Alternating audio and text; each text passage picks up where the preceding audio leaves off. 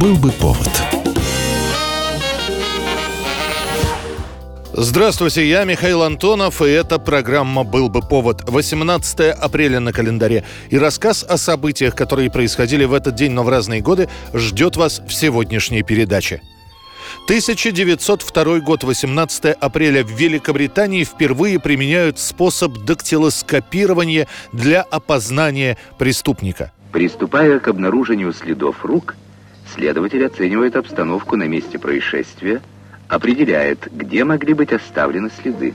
Сама идея поиска грабителя, преступника, мошенника, убийцы по отпечаткам пальцев основана на идеях англичанина Уильяма Гершеля. Именно он в 1877 году выдвигает гипотезу о неизменности папиллярного рисунка ладонных поверхностей кожи человека. Самое интересное, что родилась эта идея у Гершеля в Индии, где он служил полицейским чиновником и мог проводить свои исследования на довольно большом количестве преступников. Правда, понадобится почти два десятка лет, чтобы разработать простую и надежную классификацию папиллярных узоров. И не ладони, а все-таки подушечек пальцев. Пока же в Англии только решали, как применять дактилоскопию, в Аргентине в 1892 году по отпечаткам пальцев находят первого преступника. Точнее, преступницу. Женщина была изобличена в убийстве своих двоих детей. 1924 год, 18 апреля. В Москве начинается регулярное автобусное сообщение. Автобусы – это дополнение к уже имеющемуся общественному транспорту. Из механических общественный транспорт – это трамвай. Также в городе по-прежнему активно используют извозчиков. Однако перемещения москвичей становятся все более активными. Трамваи практически во все часы перегружены. Решено дать новый вид транспорта, который уже в качестве эксперимента запускался в 1908 году, но тогда не получил одобрения, а точнее говоря, не было просто финансирования.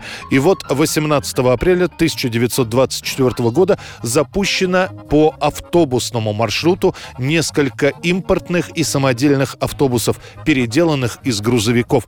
Пока эти автобусы решено обкатать по так называемой дачной линии. Машины ходят от Пресненской заставы до пляжей и загородных домов Серебряного Бора. Через пару месяцев запустят маршрут уже в черте города. Он свяжет Каланчевскую, ныне Комсомольскую площадь, с Белорусским вокзалом. Интересно, что расписание движения не было вообще. Автобусы просто ходили из одной точки в другую без определенного графика. Курсировало сначала 8 автобусов английской фирмы Dayland. Потом эти автобусы будут дополняться уже отечественными разработками. Первые автобусы развивают максимальную скорость 30 км в час. Вмещается в них до 30 человек. Стоит поездка 10 копеек. Как и в трамвае, отправляет автобус и принимает плату за проезд кондуктор. Безобразие! Кондуктор, почему не вовремя отправляете? Кондуктор, я просил Билет дайте, кондуктор. 1943 год, 18 апреля. Операция «Месть». Ликвидация главнокомандующего японским флотом адмирала Ямамото. In the Southwest Pacific, the question in its boldest terms is, are the Japanese on the offensive against New Guinea, the Solomons and Australia, or are they on the defensive trying to hold their gains? Американцы долго хотели поквитаться за нападение на Перл-Харбор, которым в частности руководил Ямамото. Адмирал решает лично провести инспекцию японских войск в южной части Тихого океана, а американцам удается перехватить и расшифровать телефонограмму от японцев, в которой сообщаются подробности этой поездки. Утром 18 апреля, несмотря на советы местных командиров отменить полет из-за опасения засады, Ямамото вылетает из из Рабаула по расписанию на бомбардировщике. Сразу после этого 18 специально оборудованных дополнительными топливными баками американских Р-38 стартовали с Гуадалканала. Они летели на очень малой высоте и поддерживали радиомолчание, чтобы не быть обнаруженными. По команде сближения лейтенант Рекс Барбер атакует первый из двух японских бомбардировщиков. Он и окажется самолетом Ямамото. Барбер поливает самолет огнем из пулемета, пока левый мотор бомбардировщика не задымится. После этого лейтенант разворачивается, чтобы атаковать второй самолет. И в этот момент тот самый первый подбитый самолет Ямамото падает в джунгли. Тело адмирала найдут на второй день японские разведчики. После станет известно, что Ямамото погиб еще до крушения. Он получил два пулевых ранения. Одно в заднюю часть левого плеча, другое в голову. 1956 год, 18 апреля, начинается визит Никиты Хрущева и Николая Булганина в Великобританию. bearing Prime Minister Nikolai Bulganin and Party Secretary Nikita Khrushchev. It's the first time Russia's leaders have visited Britain since the Soviet state was founded 39 years ago. Это вторая зарубежная поездка главы государства. Первая была в Швейцарию. В Портсмунд советская делегация прибывает на военном корабле. Сама поездка окажется даже не политической, а скорее ознакомительной. Будут переговоры с премьер-министром и даже встреча с королевой. О ней Хрущев рассказывал отдельно. Когда мы вошли во дворец, навстречу нам вышла королева с мужем и двумя детьми. Мы представились. Одета она была очень просто, в светлое платье неяркой расцветки. В Москве на улице Горького можно встретить летом молодую женщину в таком же одеянии, в каком к нам вышла королева. Она представила нам своего мужа, потом повела нас по дворцу и стала знакомить с его достопримечательностями. Оказалась в роли экскурсовода.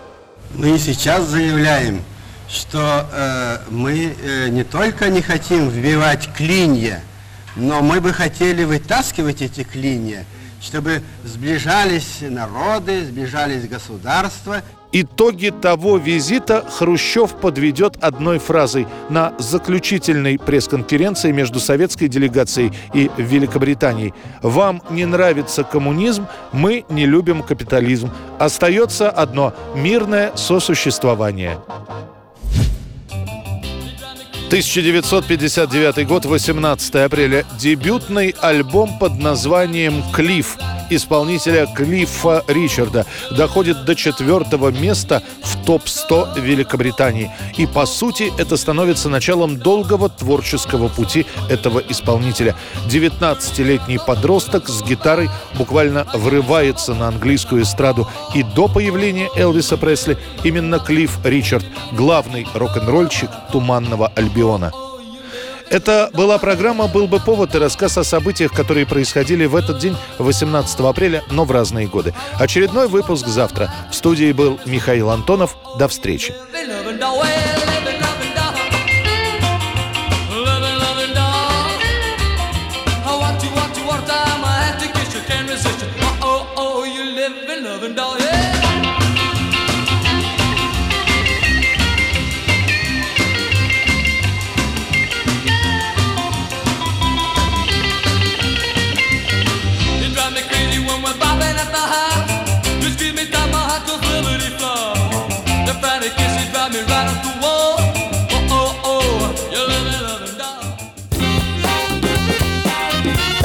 Был бы повод.